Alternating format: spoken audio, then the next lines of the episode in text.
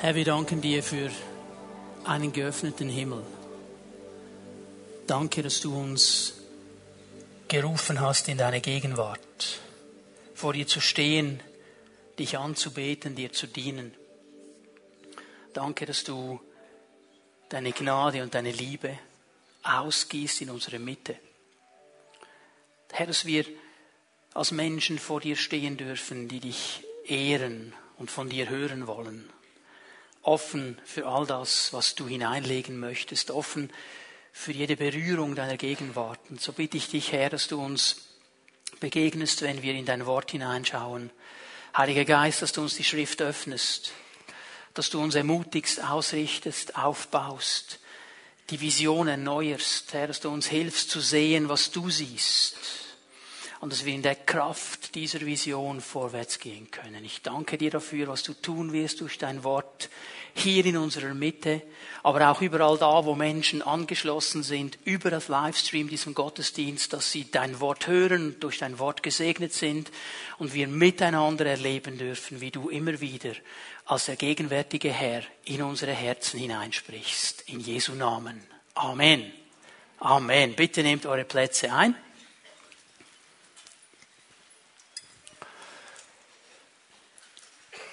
Dieser Stafettenstab hat mich beschäftigt. Schon im ersten Gottesdienst, ich habe nicht genau gewusst, was Tom bringen wird. Ich wusste, welche Info das er bringen wird, was er genau sagen wird, wusste ich nicht. Dieser Stafettenstab hat mich beschäftigt. Wir sind in einer Stafette unterwegs. Wir haben einen Lauf, der vor uns liegt. Und in diesem Lauf geht es nicht um einen kleinen Teilbeitrag. Es geht um den gesamten Lauf. In einem Stafettenlauf geht es um Teamarbeit. Wir arbeiten miteinander. Ich kann in meiner Runde, in meinem Abschnitt eine absolute Top-Zeit hinlegen und für mein Team einen Vorsprung herausrennen. In dem Moment, wo ich den Stab übergebe, liegt es nicht mehr in meiner Hand. Wenn ich ihm den Silas übergebe und Silas nimmt den Stab und rennt los und macht das am Anfang sehr gut, aber nach 50 Meter stolpert er, dann ist meine gute Zeit weg. Wir sind als Team unterwegs. Das heißt, ich werde diesen Stab nicht für immer behalten. Ich werde ihn weitergeben. Das heißt, ich konzentriere mich auf meinen Abschnitt, dass ich in diesem Abschnitt mein Rennen so gut laufe, wie ich es nur laufen kann, um für mein Team eine gute Leistung zu erbringen. Dann arbeite ich mit einem Team zusammen. Und weißt du, der Typ, der dann die Staffette, den Stab übernimmt, den finde ich vielleicht nicht so sympathisch. Vielleicht würde mir der Läufer aus dem anderen Team viel mehr entsprechen. Ich meine, die im anderen Team, die haben schon schönere Shorts als wir. Und die Turnschuhe sind auch besser. Und als Typ wäre er mir sympathischer als der, der mit mir im Team ist. Aber in dem Moment, wo ich ihm den Stab gebe, haben wir alle verloren als ganzes Team. Weil es gibt gewisse Regeln. Ich möchte euch etwas sagen. Bist du bereit, Markus? Wir versuchen jetzt mal live vor der Kamera euch zu zeigen, wie so eine Übergabe funktioniert. Also ich renne, er rennt mit, ich übergebe ihm den Stab und jetzt rennt er. Und was mache ich? Ja, jetzt, jetzt setze ich mich hin und denke, okay, wie blöd rennt denn der?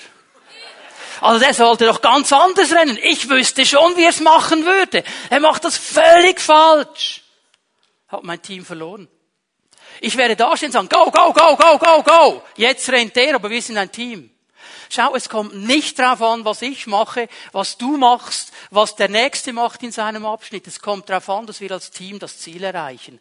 Und das Ziel, wisst ihr, wenn dieses Rennen gestartet ist, vor über 2000 Jahren, Als der Heilige Geist gekommen ist, die Gemeinde entstanden ist, da ist dieser Stafettenlauf gestartet und die erste Generation hat den Stab genommen und dann haben sie ihn über der Zeit an die nächste Generation gegeben. Und da gab es Hochs und Tiefs in diesen 2000 Jahren. Aber am Ende zählt nur eins, kommen wir am Ziel an und kann der Herr sagen, ihr habt das gut gemacht, toll Team, habt ihr gut gemacht. Und dann kommt es nicht darauf an, was ich gemacht habe, was du gemacht hast. Dann kommt es nur darauf an, sind wir als Team in diesem Rennen gelaufen. Darum geht es, Leute. Darum geht es, Leute. Es geht nicht um mich, um mich und mir. Es geht um, wir sind als Team untereinander, miteinander unterwegs. Es geht darum, diesen Stab aufzunehmen und während ich dran bin, alles zu geben, was ich nur kann, um meinen Lauf gut zu vollenden. Alles hineinzulegen, was ich kann, um meinen Abschnitt gut zu vollenden. Und dann zu sehen, wie wir alle miteinander am Ziel ankommen. In einem Rennen gibt es immer wieder diese Momente, wo du einen Durchhänger hast, wo du nicht mehr kannst, wo du müde wirst. Und dann brauchst du diese Motivation, dann brauchst du einen neuen Schub. Wenn du dann aufgibst, wenn du dann stehen bleibst, hast du verloren. Das ist genau der Moment, wo wir angegriffen werden, wenn die Motivation fehlt. Darum möchte ich dich einladen für heute Abend. Vielleicht bist du gerade so in dieser Durchhängerphase. Wir werden heute Abend über die Wirkungen des Heiligen Geistes sprechen. Wir werden über seine Vermittlungen sprechen. Dass er hier ist, um uns neue Motivation zu geben. Dass er gerne neue Motivation gibt. Dass er gerne neue Vision gibt. Dass er gerne neue Kraft gibt. Dass er gerne vermittelt, was der Herr für uns bereithält. Vielleicht geht dich das an. Dann komm heute Abend, 19 Uhr hier, Meet God Celebration. Erlebe die Kraft des Heiligen Geistes. Am nächsten Sonntag, ich bleibe mal bei diesem Thema des Langstreckenlaufes. Am nächsten Sonntag werde ich eine neue Predigtserie beginnen. Pfimi Basics. Ja, um was geht's jetzt da wieder? Es geht ganz einfach um unsere Kernwerte um unsere Basissatzungen, um das, was uns als Gemeinde in diesem Rennen bewegt. Wo wir empfunden haben vom Herrn, das sind die Stärken dieser Gemeinde, rennt in diese Richtung, geht in diese Richtung. Und die müssen wir verstehen. Denn wenn wir eine Vision haben, wenn wir ein Ziel haben, wenn wir eine Richtung haben, dann heißt das immer auch, dass wir gewisse Dinge nicht machen werden. Nicht, weil sie nicht gut sind, nicht, weil sie nicht fromm sind. Nicht, weil sie nicht Spaß machen würden. Ganz einfach darum, weil der Herr gesagt hat, in diese Richtung rennen. Und er ist der Herr der Gemeinde. Er ist der Chef.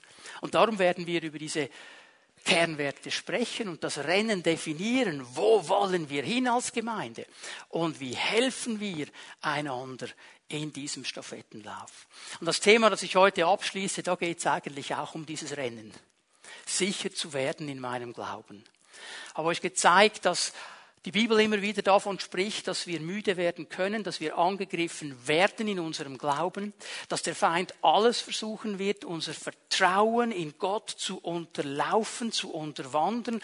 Ich möchte noch einmal auf den Gedanken zurückkommen der Motivation. Schau mal, manchmal haben wir eine übertriebene Idee. Manchmal denken wir, der Feind, der hat nichts anderes zu tun, als mich den ganzen Tag, 24 Stunden am Tag, sieben Tage die Woche zu torpedieren. Er hat noch ein paar andere Dinge auf seiner Agenda. Du bist nicht das Einzige auf seiner Agenda. Aber manchmal denken wir das fast so. Aber ich stelle eines fest. Es gibt diese Momente, wo wir keine Motivation mehr haben. Wo wir müde werden. Wo wir schlapp werden. Und dann kommt er. Ist das nicht interessant? Dass wir lesen von Jesus, dass er 40 Tage gefastet hat. Und nach 40 Tagen, sagt die Bibel, hatte er Hunger. Das ist normal. Und dann kommt der Feind. Dann kommt er und sagt, ja, wenn du der Sohn Gottes bist, dann befiehl diesen Steinen, dass sie Brot werden. Das war der Punkt an diesem Moment. Und wir werden dann angegriffen, wenn wir diese Motivationsschwächen haben. Und da brauchen wir die Hilfe. Und Paulus will uns helfen, will uns aufzeigen, wie wir stehen können in diesen Situationen, wie wir sicher werden in unserem Glauben.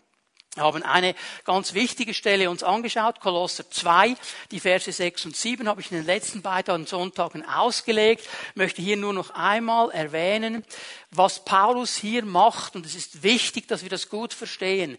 Er zeigt uns die absolut wichtige Voraussetzung, nämlich, dass wir eine Stellung haben in Christus.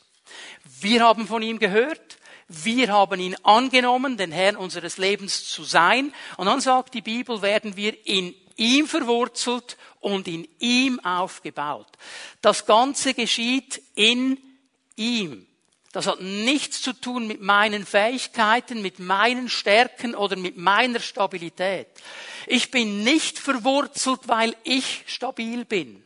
Ich bin verwurzelt in ihm. Es ist seine Stabilität. Ich kann nicht viel dazu beitragen. Ich kann nur sagen, jawohl, Herr, ich danke dir dafür. Ich nehme das im Glauben an. Aber es hat nichts zu tun mit mir oder mit einer Voraussetzung, die ich erfüllen müsste. Es ist Geschenk in Christus. Dass ich aufgebaut bin, ist in ihm. Es ist Geschenk in Christus. Hat nichts zu tun mit mir. Hat nichts zu tun mit meinen Fähigkeiten. Es ist Geschenk in Christus. Das ist diese wichtige Voraussetzung.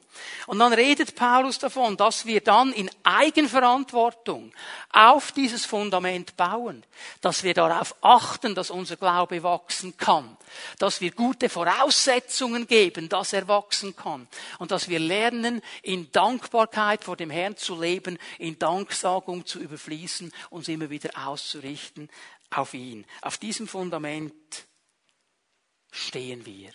Aber auf diesem Fundament erleben wir auch den Kampf des Glaubens. Und das ist das Hauptanliegen des Paulus in diesem ganzen Brief an die Kolosser, dass er kämpft um diese Gemeinde, weil diese Gemeinde unter einen Angriff gekommen ist und er gibt ihnen hier in diesem Brief die einfache Lösung. Ich gebe euch die Lösung, den Abschluss der Predigt schon jetzt. Und wenn du alles vergisst, und diesen Satz mitnimmst, hast du das Wichtigste verstanden.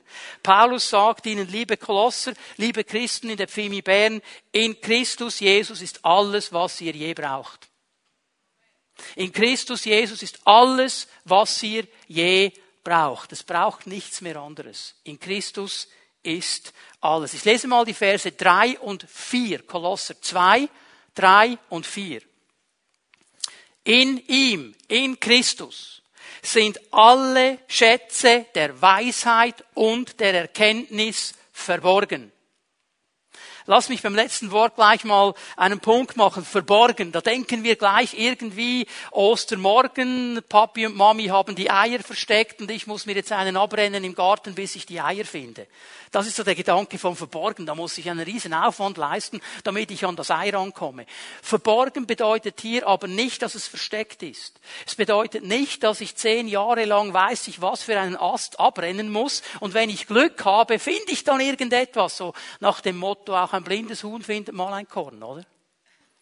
sondern was es hier geht, was äh, der Punkt ist, ist der, all diese Dinge sind in Christus. Und wenn wir zu ihm gehen, dann werden wir erleben, dass die Schätze der Weisheit und der Erkenntnis uns geöffnet werden. Wir müssen zu ihm gehen. Er will Ihnen hier nur sagen, Leute, es ist in Christus. Es ist an keinem anderen Ort. Wenn du nicht zu Christus Christus gehst, ist es dir verborgen. Wenn du aber zu ihm gehst, hast du verstanden, zu wem du gehen musst. Und jetzt schau mal Vers 4. Ich sage das. Was? Vers 3. Warum sagt er Vers 3? Warum betont er Vers 3? Damit euch niemand mit kluger Überredungskunst auf einen falschen Weg führt. Also da gibt es Leute, die kommen und die wollen jetzt mit klugen Worten, mit klugen Überredungskünsten die Leute da wegbringen. Sie wollen zu diesen Christen gehen und sagen, ja, okay, Christus ist schon gut, aber er alleine? Da braucht es noch was anderes dazu. Da braucht es noch gewisse andere Zutaten. Und dann wollen sie die Leute da wegbringen auf einem falschen Weg. Und ist das Interessante ist, dass Paulus eines klar macht. Es sind kluge Überredungskünste. Das heißt, diese Argumente, die sind plausibel. Was da kommt, ist nicht einfach blöd. Das ist logisch. Das ist nachvollziehbar. Es ist plausibel. Aber Paulus sagt, es ist trotzdem falsch. Es ist trotzdem falsch, weil es rein natürlich ist und nicht von Gott herkommt. Weil es nur mit dem rechnet, was im Natürlichen möglich ist, aber die Dimension Gottes, die Dimension in Christus völlig ausblendet. Das ist der Punkt, den er hier macht. Und dann die Verse 6 und 7 haben wir gesehen betont er unser Fundament, betont er, wo wir stehen. Und erst dann in Vers 8 fängt er an, über den Kampf zu sprechen. Nehmt euch vor denen in Acht, die euch mit einer leeren trügerischen Philosophie einfangen wollen, mit Anschauungen rein menschlichen Ursprungs, das sind jetzt die Punkte, rein menschlichen Ursprungs, wird alles ausgeklammert, außer das rein menschliche, rein logische, bei denen sich alles um die Prinzipien dreht, die in dieser Welt herrschen und nicht um Christus. Jetzt sehen wir den Punkt. Das ist das Spannungsfeld hier. Es dreht sich alles um die Prinzipien dieser Welt, aber nicht um Christus. Christus wird vielleicht proklamiert, als ich glaube an ihn, aber im praktischen Leben spielt er keine Rolle, weil sich alles nur um diese natürlichen Elemente dreht und nur um die Prinzipien in dieser Welt. Zwar sagst du, ich glaube an Christus, aber dein Leben ist geprägt von all den anderen Prinzipien. Hier kommt Paulus und sagt, das ist nicht gut. Das ist nicht gut. Und er hilft uns in unserem Glaubenskampf, indem er drei Dinge tut. Wir werden einen Aufruf sehen, wir werden sehen, dass er aufklärt und wir werden sehen, dass er ausrichtet. Das ist das, was Paulus tut. Mehr macht er gar nicht. Aber wenn wir diese Dinge verstehen, dann haben wir gutes Arsenal in unserem Kampf. Ich möchte zuerst etwas sagen über diesen Aufruf oder über diesen Weckruf, könnte man ihn auch nennen. Geh noch einmal an den Anfang von Vers 8. Nur die ersten paar Worte. Nehmt euch in Acht. Nehmt euch in Acht. Das ist der Aufruf, das ist der Weckruf des Apostels. Seid innerlich wachsam. Er will damit nicht Angst machen. Er will damit nicht Angst schüren. Er will einfach sagen, lebe in dieser inneren Wachsamkeit, was um dich herum geschieht. Interpretiere, was um dich herum geschieht, von Gott her. Vom Wort her. Das ist das, was Paulus gemacht oder Petrus vielmehr gemacht hat am Pfingsten. Als die Leute nicht einordnen konnten, wie sich diese Menschen da unter dem Einfluss des Heiligen Geistes in ihren Augen komisch verhalten haben, haben sie gesagt, es gibt nur eine Beschreibung für dieses Verhalten. Die sind besoffen. Morgens um neun schon besoffen. Das war ihre, das war ihre natürliche Schlussfolgerung. Und Petrus sagt, nein, nein, nein, nein, nein, nein, die sind nicht betrunken, wie ihr meint. Das, was hier geschieht, ist das, was der Prophet Joel geschrieben hat. Er interpretiert die Situation durch das Wort Gottes. Er interpretiert sie nicht natürlich menschlich, er interpretiert sie geistlich. Das ist das Anliegen von Paulus hier. Nehmt diese Dinge achtsam auf und interpretiert sie mit dem Wort Gottes. Und dann noch einmal, ich muss es immer wieder sagen, weil mir das so wichtig ist. Denkt daran. Wir sind hier in Vers 8. Bevor Paulus in Vers 8 anfängt, über Wachsamkeit zu sprechen, hat er Vers 6 und Vers 7 unsere Stellung klar gemacht. Er spricht zuerst über Stellung, dann über Kampf. Er spricht zuerst über Stellung, dann über Kampf. Das dürfen wir nie vergessen. Jeder Nachfolger Jesu wird Anfechtung erleben, er wird Herausforderung erleben, er wird Widerstände erleben, er wird Kampf erleben. Das ist ganz klar in der Bibel drin. Das gehört zur Nachfolge. Aber er darf immer eines verstehen. Er kämpft von der Stellung in Christus aus und ist somit schon Sieger. Er kämpft immer von dieser Autorität aus, weil er gesetzt ist in Christus. Darum müssen wir nicht nervös werden, wenn der Widerstand kommt. Denn wir kämpfen aus dieser Stellung in Christus. Wir werden dann noch sehen, was das genau bedeutet. Und er sagt hier, nehmt euch in Acht. Seid wachsam, seid innerlich bereit, interpretiert diese Dinge. Braucht ein ganz interessantes Wort im Griechischen, ein Wort mit einer doppelten Bedeutung. Es bedeutet einmal als Beute verschleppt werden. Also passt auf, dass euch niemand als Beute verschleppt. Bedeutet aber auch entführt werden. Passt auf, dass euch niemand entführt. Jetzt, ich weiß nicht, wie es dir geht, aber ich habe noch keinen Menschen gesehen, der entführt werden will. Also ich habe noch keinen gesehen, der sich irgendwie in Bern auf den Bundesplatz gestellt hat mit einem riesen Plakat, bitte entführt mich. Würde mich bitte jemand entführen? Ich würde gerne entführt werden. Entführung ist immer gegen deinen eigenen Willen und führt dich an einen Ort, wo du nicht hin willst. Und genau das ist der Punkt, den Paulus hier eigentlich machen will und den er uns vor Augen führen will. Es bedeutet hier gefangen zu werden. Und wer gefangen ist, ist nicht mehr in der Freiheit. Du kannst es drehen, wie du willst. Wenn du gefangen bist, bist du nicht mehr frei. Dann bist du eben gefangen. Und viele Christen wollen das nicht wahrhaben. Sie wissen genau, das sind Dinge in meinem Leben, wo ich nicht frei bin. Das sind Dinge, die mich gefangen nehmen, aber sie finden immer noch irgendwo einen Weg, um zu erklären, dass es gar nicht so ist. Ich kann sofort aufhören. In jedem Moment kann ich aufhören. Wieso machst du es nicht? Wenn du gefangen bist, wieso machst du es nicht? Hier müssen wir ehrlich werden und diese Dinge vor Christus bringen, damit wir frei werden. Es sagt die Bedeutung aber auch an einen Weg zu kommen oder weggeführt zu werden, an einen Ort, wo wir nicht hinwollen. Wo wir innerlich auch wissen, da gehören wir nicht hin. Da sind wir, wir sagen so schön, im falschen Film. Da kann äußerlich alles stimmen, aber innerlich weißt du genau, ich bin hier im falschen Film. Und genau das geschieht, sagt Paulus, wenn wir nicht wachsam sind und wenn wir uns von diesen Dingen wegziehen lassen. Und wenn ich gefangen bin und wenn ich nicht am richtigen Ort bin, dann bin ich nicht da, wo ich sein soll, nämlich bei Christus. Weil bei ihm ist Freiheit und bei ihm ist Klarheit. Muss ich verstehen. Hier ist Paulus ganz, ganz klar. Und er macht auch noch klar, dass jeder Nachfolger Jesu in dieser Gefahr drin steht. Das ist nicht ein Wort für die Leiter. Das ist nicht ein Wort für die langjährigen Leute, die seit 20, 30 Jahren mit dem Herrn dabei sind. Das ist ein Wort für alle. Jeder von uns ist aufgerufen. Ich möchte euch zeigen, wie Paulus jetzt beginnt aufzuklären. Warum müssen wir denn wachsam sein? Ja, aber warum, warum ist denn dieser Angriff gefährlich? Was macht ihn denn gefährlich? Um was geht es denn genau? Lass uns noch einmal zu Vers 8 gehen miteinander. Und es fällt auf hier, dass er relativ schnell auf den Punkt kommt, fällt mir auf, Paulus ist politisch nicht korrekt. Er ist politisch nicht korrekt. Er nennt die Dinge glasklar beim Namen. Er umschreibt sie nicht, er beschönigt sie nicht. Er hat nicht zehn Stunden überlegt, wie sage ich jetzt das, dass niemand sich angegriffen fühlt. Er kommt einfach glasklar und sagt, that's it, das ist die Sache. Ist heute politisch nicht mehr korrekt. Aber ich bin froh, dass er politisch nicht korrekt ist, dann wissen wir nämlich, von was er spricht. Nehmt euch in Acht vor denen, die euch mit einer leeren, trügerischen Philosophie einfangen wollen, mit Anschauungen rein menschlichen Ursprungs. Also fällt uns relativ schnell auf hier, leere, trügerische Philosophie, Anschauung menschlichen Ursprungs.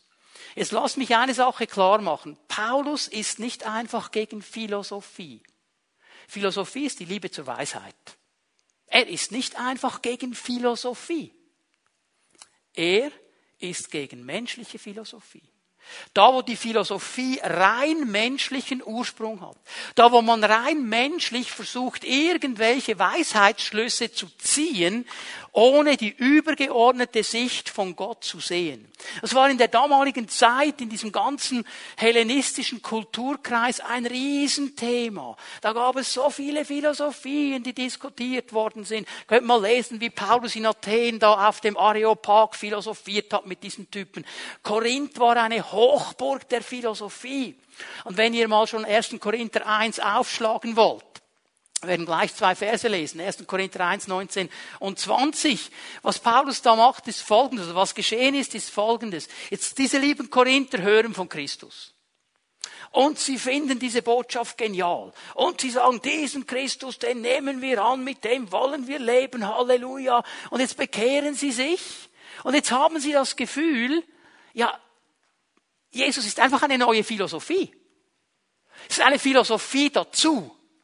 Da musste er kämpfen und er kommt dann ganz klar, jetzt schau mal Vers 19, 1. Korinther 1, Vers 19, nicht umsonst heißt es in der Schrift, zitiert schon das Alte Testament hier, die Klugen werde ich an ihrer Klugheit scheitern lassen.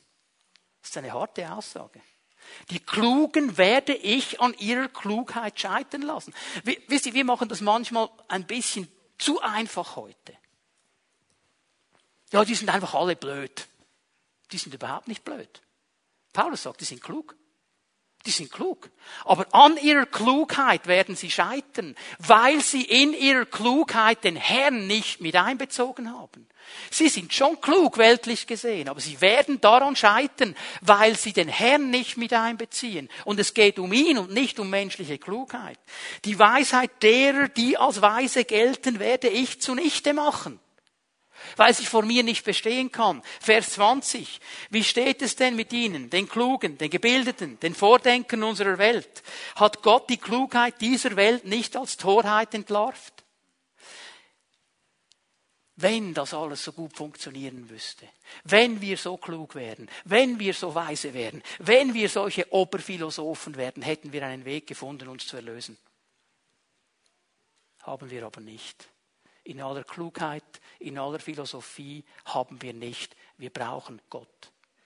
Und das hat er von Anfang an gesehen. Und das ist hier gemeint. Da muss Paulus gegen vorgehen, weil es hier in dieser menschlichen Weisheit, die zwar im letzten gut tönt, aber nichts mit Christus zu tun hat und uns wegführt von dem, was Gott möchte. Er nennt es ganz klar, es ist ein leerer Betrug. Es ist leer und es ist Betrug. Ich muss ein bisschen schmunzeln. Ich meine das jetzt nicht despektierlich, ich mache mich über diese Dinge auch nicht lustig. Ich muss ein bisschen schmunzeln auf den Stockzähnen, wenn ich irgendwie sehe, also in einer riesigen Konferenz läuft mit Politikern aus der ganzen Welt, die sich über eine Krisenregion äh, Gedanken machen und in ihren Weisheiten und Philosophien versuchen, irgendwie eine Lösung für diesen Konflikt herzufinden. Aber die Leute, die es angeht, sind gar nicht am Tisch.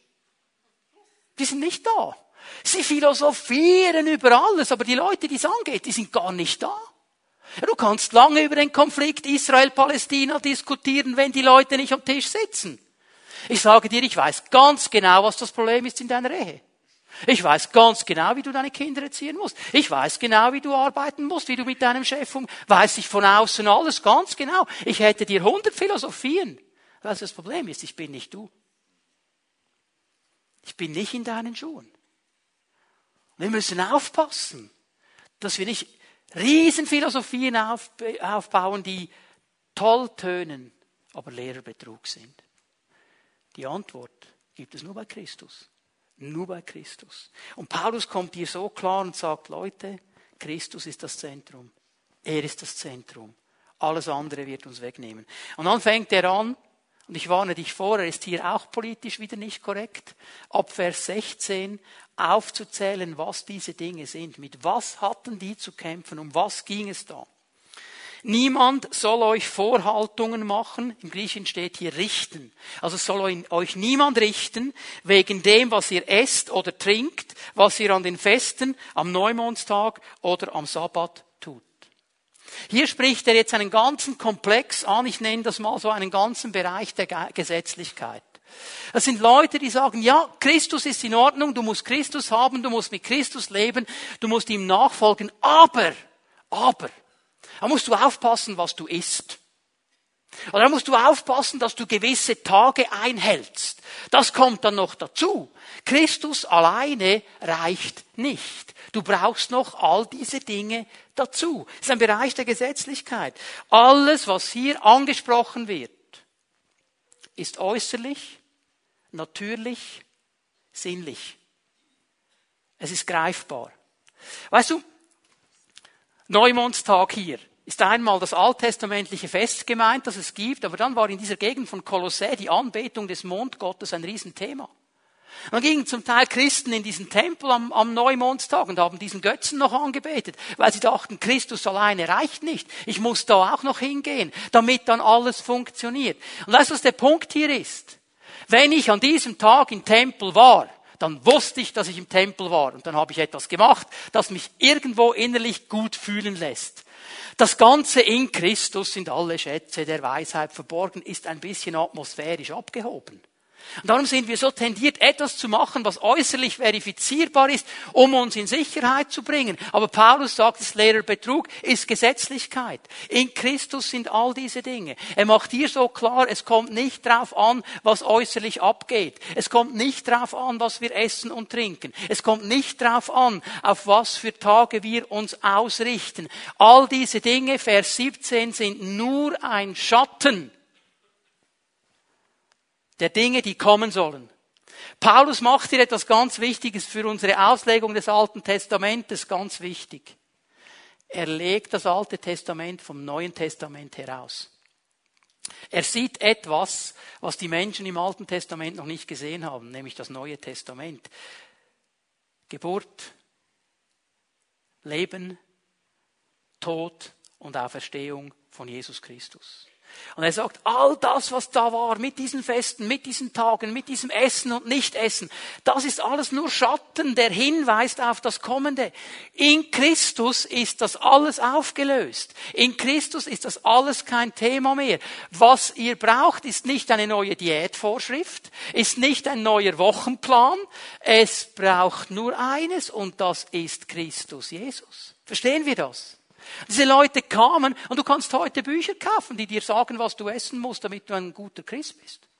Wie du dich verhalten musst, damit du ein guter Christ bist. Und wenn ich daran denke, auch in der Kirchengeschichte, auch in der Geschichte der Schweizerischen Pfingstmission, was haben wir gestritten um richtig und falsch und essen oder nicht essen, anziehen oder nicht anziehen, hören oder nicht hören, schauen oder nicht schauen. Und wir haben gestritten um diese äußerlichen Dinge. Und in dem Moment, wo wir gestritten haben, sind wir nicht mehr gerannt und einer hat gelacht. Wenn er dich nämlich davon abhalten kann, zu rennen in diesem Stafettenlauf, dann hat er erreicht, was er will. Es fällt mir auf, wie Jesus immer wieder diese Dinge anpacken muss. Die Pharisäer, die Sadduzäer, die so auf ihre Äußerlichkeit fixiert waren. Schau mal, da ist ein Sabbat. Und nach ihrem Gesetz, nach ihrer Überzeugung darf man am Sabbat nicht heilen. Das war ihre Überzeugung. Findest du nicht im Alten Testament. Das ist ihre Überzeugung. Das ist ihre Auslegung. Und jetzt kommt Jesus und heilt einen Menschen am Sabbat, der jahrelang krank war.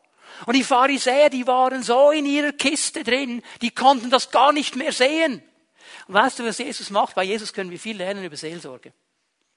Was er mit ihnen macht. Er geht gar nicht auf einen Streit ein um dieses Gesetz. Wir würden ja sofort sagen, wo steht das? Und die Schrift sagen, dann nehmen wir die Bibelstellen und hauen einander die großen Studienbibeln um die Ohren. Jesus macht etwas ganz anderes, das ist ganz interessant. Er sagt jetzt, liebe Pharisäer, sag mir doch mal eines. Wenn ihr so ein liebes Vieh zu Hause habt, ein Schäflein oder was auch immer es ist, oder? Und am Sabbat fällt es in eine Grube. Dann sagst du, ich darf es nicht rausnehmen, es ist Sabbat. Du würdest es rausnehmen. Ist dieser Mensch nicht viel mehr wert, dass Gott ihn berührt an diesem Sabbat? Vor lauter Gesetz haben sie den Menschen nicht gesehen. Sie haben keine Breite des Herzens mehr gehabt, kein Mitgefühl mehr. Und das ist diese Gefahr an diesen Philosophien.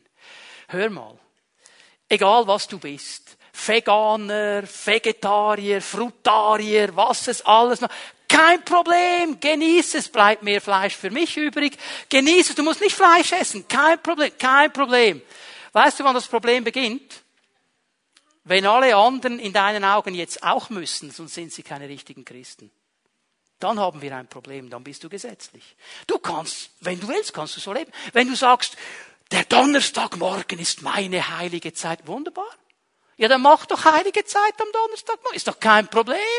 Aber wenn du jetzt deiner Hauszelle sagst, und ihr müsst jetzt alle auch am Donnerstagmorgen, weil der Donnerstagmorgen ist der gesalbte Tag, dann haben wir ein Problem. Verstehen wir, um was es geht? Weil dann richten wir alle, die es nicht so machen.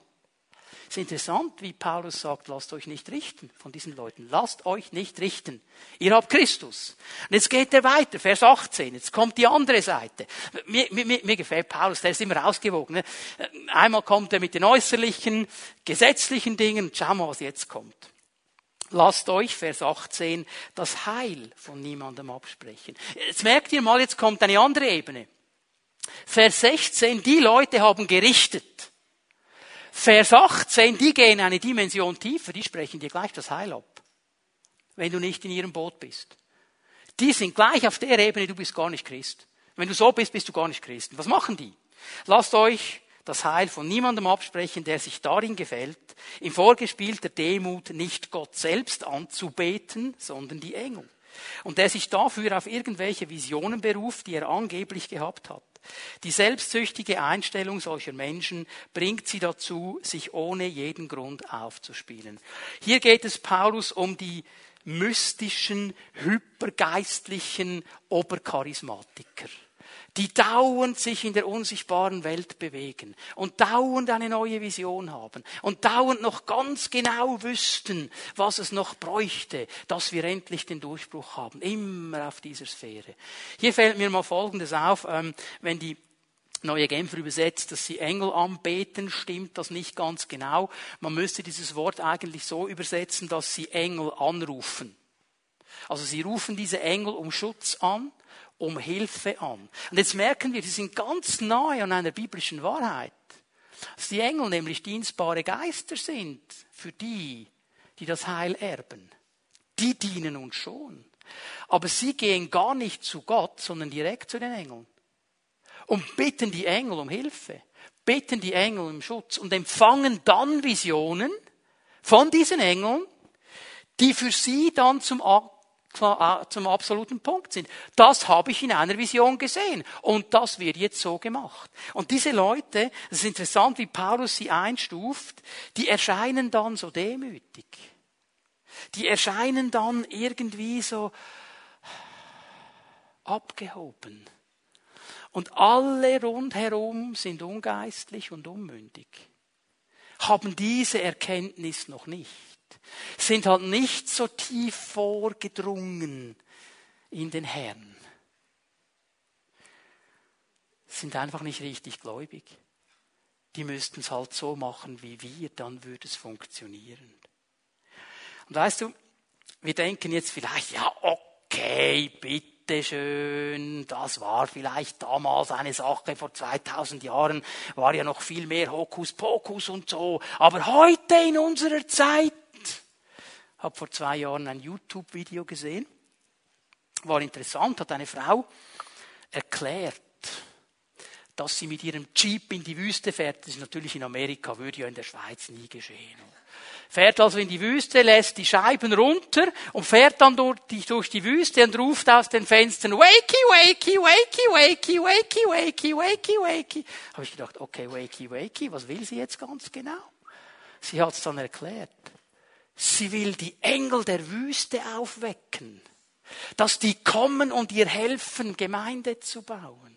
Wakey, wakey. Erinnert mich ein bisschen an Kolosser 2,18.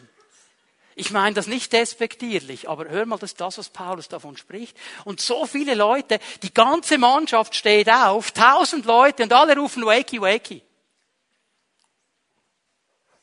Weißt du, was das Problem ist an diesen hypergeistlichen Leuten? Die diese Visionen haben und so weiter.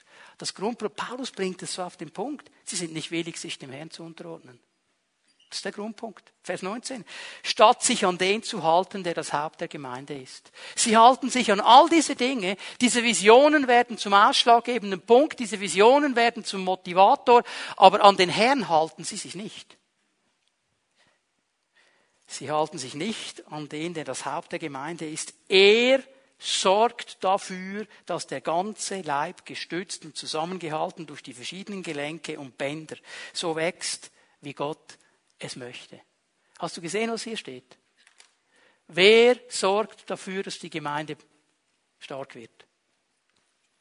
Wer sorgt dafür, dass sie wächst? Wer sorgt dafür, dass sie gesund ist? Nicht du und nicht ich.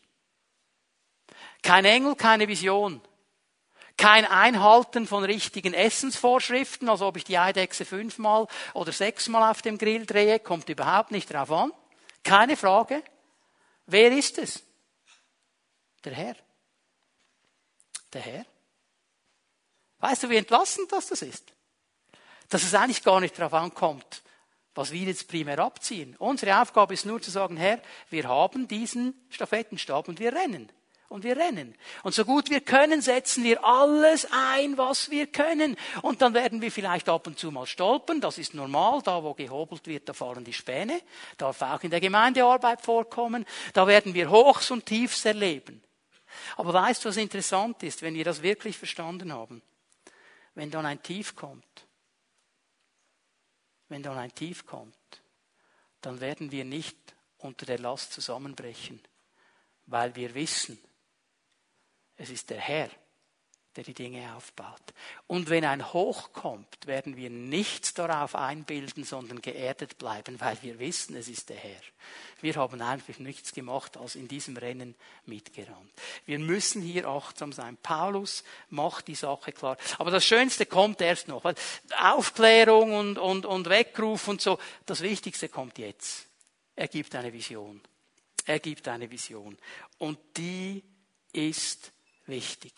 Christus ist alles, was wir brauchen, um ein erfülltes Leben zu leben. Er ist alles, was wir brauchen. Vers 9, Kolosser 2, dabei ist es doch Christus, in dem die ganze Fülle von Gottes Wesen in leiblicher Gestalt wohnt. In Christus wohnt die ganze Fülle von Gottes Wesen. Alles, was Gott ausmacht. Es ist interessant, dass er nicht eine einzelne Eigenschaft beschreibt hier. Er sagt nicht, in Christus ist Heilung. Ja, auch. In Christus ist Versorgung. Ja, auch. In Christus ist Durchbruch. Ja, auch. Er betont nicht eine einzelne Sache. Er sagt, das ganze Wesen Gottes. Alles, was Gott ausmacht. Alles, was Gott kann. Alles, was Gott ist, alles ist in Christus zu den Menschen gekommen. Ist in Christus gekommen, ist da, ist mit ihm gekommen, alles, was ihn ausmacht. Das heißt für uns, dass wir nichts anderes brauchen als ihn. Denn schau mal, was Vers 10 sagt. Ihr habt an dieser Fülle teil. Ihr habt an dieser Fülle teil. Ihr habt an dieser Fülle teil, weil ihr mit Christus verbunden seid. Mit ihm, der das Oberhaupt aller Mächte und Gewalten ist. Schau mal, hier steht nicht, ihr habt an dieser Fülle teil, weil ihr das Richtige gegessen habt oder getrunken habt oder die richtigen Tage eingehalten habt, weil ihr Visionen hattet Ihr habt an dieser Fülle teil, weil ihr mit Christus verbunden seid. Es hat nichts zu tun mit dir und mir. Es hat nichts zu tun mit unseren Dingen, die wir tun, mit unseren Eigenschaften, mit unseren Fähigkeiten. Es hat nur mit ihm zu tun. Es hat nur mit ihm zu tun.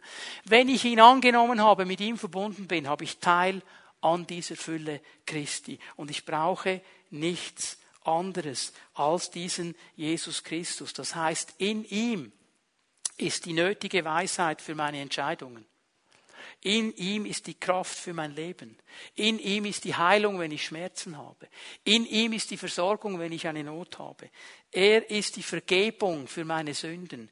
Er ist die Wahrheit, die mich aus der Lüge befreit. In ihm ist einfach alles nur in diesem Christus. Und darum achten wir darauf, dass wir diesen Christus kennen, dass wir mit diesem Christus leben. Das muss unsere Vision sein, dass wir ihn suchen, zu ihm gehen, ihn fragen und immer wieder diese Fülle erleben dürfen. Ich gehe ganz schnell durch die restlichen Verse die sind so genial, da könnte man noch lange bis zum Meet God gleich weitermachen. Vers 11 und 12 spricht er über die Taufe. Und auch hier wieder, schau mal, wie er seiner Linie treu bleibt. Er sagt, Leute, im alten Bund wurde äußerlich beschnitten, äußerlich. Im neuen Bund gibt es eine Taufe. Da werdet ihr nicht mehr äußerlich beschnitten. Ihr lasst euch taufen in den Tod Jesu zur Auferstehung zu einem neuen Leben und dann seid ihr in seinem Leben. Dann seid ihr in diesem Bund. Das ist keine Äußerlichkeit. Es ist eine Entscheidung meines Glaubens. Darum ist die Taufe so wichtig, weil sie wird mich immer ankern. Sie wird mir immer Stabilität geben. An dieses Datum erinnere ich mich immer. An diesem Tag ist mein altes Leben in den Tod gegeben vergeben worden. Ich lebe ein neues Leben in Jesus Christus. Übrigens am 9. März ist der nächste Taufinfoabend. Wenn du nicht getauft bist, besuch den Taufinfoabend. Es ist eine Stabilität, ein Anker für dein geistliches Leben. Und dann geht Paulus noch weiter. Der ist noch nicht ganz fertig. Vers 13. Gott hat euch zusammen mit Christus lebendig gemacht. Er hat euch zusammen mit Christus lebendig gemacht, weil er uns vergeben hat. Durch ihn habe ich das Leben Gottes, nicht durch mich, das hat Gott gemacht mit Christus zusammen. Das ist ein Geschenk. Das kann ich nicht verdienen. Das kann ich nicht durch das richtige Ritual in mein Leben einbauen. Das kann ich nur im Vertrauen annehmen und sagen, danke Herr, dass ich in deinem Leben bin, weil ich verstanden habe, es gibt keine Verdammnis für die, die in Christus Jesus sind, denn das Gesetz des Geistes des Lebens in Christus Jesus hat mich freigemacht von der Gesetz des Sünde und des Todes. Römer 8, 1 und 2. Ich bin in diesem Leben drin. Das ist ein Geschenk Gottes. Schau mal, Vers 14. Boah, es wird immer besser. Den Schuldschein, der auf unseren Namen ausgestellt war, dessen Inhalt uns anklagte, weil wir die Forderungen des Gesetzes nicht erfüllt hatten. Da war dieser Schuldschein. Und dieser Schuldschein hat eine absolute Berechtigung. Das ganze Universum würde sagen, jawohl, du hast diese Schuld. Das ist ein Schuldschein, der Berechtigung hat. Und er kann dich anklagen. Jawohl, das stimmt. Er, Jesus Christus, hat ihn für nicht mehr gültig erklärt. Er hat ihn für nicht gültig erklärt. Er hat ihn ans Kreuz genagelt und damit für immer beseitigt. Nicht für 100 Jahre. Nicht für 200, für immer. Es kann niemand kommen, wenn du Christus angenommen hast und dir diesen Schuldschein vorhalten, weil er keine Kraft und keine Power und keine Autorität mehr hat. Außer du gibst sie ihm. Aber du kannst sagen, pff, wenn der Herr oder der Teufel kommt und sagt, Anita, Schuldschein, hier ist er. Und da kommt die ganze Liste. Wir wollen gar nicht wissen, was alles draufsteht. Dann kann Anita nur sagen, da, Golgatha. Geh nach Golgatha, da hängt's. Christus hat's kaputt gemacht, fertig. Nicht mehr gültig, nicht mehr. Du bist frei. Hallo, seid ihr noch da? Du bist frei. Er hat frei gemacht. Das ist das Leben in Christus, Vers 15. Oh. Die gottfeindlichen Mächte und Gewalten hat er entwaffnet und ihre Ohnmacht vor aller Welt zur Schau gestellt. Durch Christus hat er einen triumphalen Sieg über sie errungen. Das tönt jetzt für uns so ein bisschen, ja, ah, Stell dir mal vor, für die Leute der damaligen Zeit, was das bedeutet hat. Und mal Ben Hur gesehen, wo diese riesen, dieser riesen Triumphzug kommt, wo dann Ben Hur am Schluss in Rom landet. Könnt ihr euch erinnern, all die Leute an den Straßen und der Feldherr, der diesen siegreichen Kampf gekämpft hat, kommt in Rom vor den Kaiser und alle haben gejubelt. Das ging damals so. Wenn ein Feldherr einen anderen überwältigt hat, er hat das den Kampf gewonnen, dann hat er alle Schätze, alle wertvollen Dinge, alles, was dieser König hatte, hat er mitgenommen. Und dann wurde das schön auf Wagen gelegt und das wurde vorbeigeführt an all den Römern, die da triumphiert haben, alle Schätze. Und ganz am Schluss, ganz am Schluss, kam der siegreiche General, der siegreiche Feldherr, der stand auf einem Wagen, auf einem Siegeswagen. Und hinter diesem Wagen, an diesem Wagen war der besiegte König des anderen Volkes angekettet, nackt. Und der musste da hinterher trotten. Ob es ihm jetzt passte oder nicht. Der musste hinterher trotten. Und die haben ihn ausgelacht und sie haben ihn verspottet und sie haben alle gesehen, der ist besiegt. Der ist besiegt. Der ist besiegt. Der ist besiegt. Weißt du was? Das hat Jesus gemacht mit dem Teufel durch die ganze unsichtbare Welt, durch das ganze Universum kam dieser Triumphzug und alle wissen, der Sieger ist Jesus. Die Autorität ist bei ihm. Die Autorität ist bei uns, weil wir mit ihm verbunden sind. Wir müssen keine Angst haben. Wir können uns diesen Kämpfen stellen und wir werden siegen, weil Jesus schon gesiegt hat. Das ist diese wichtige Botschaft. Darum können wir stehen, sicher stehen in unserem Glauben, weil Jesus uns alles schon geschenkt hat und in ihm alle Schätze, alle Weisheit, alle Erkenntnis, alles, was du jemals nötig haben wirst, schon da ist. Und wir dürfen zu ihm gehen. Könnt ihr euch vorstellen, was geschehen würde, wenn Gemeinde Jesus versteht? Sie ist verwurzelt und aufgebaut in Christus.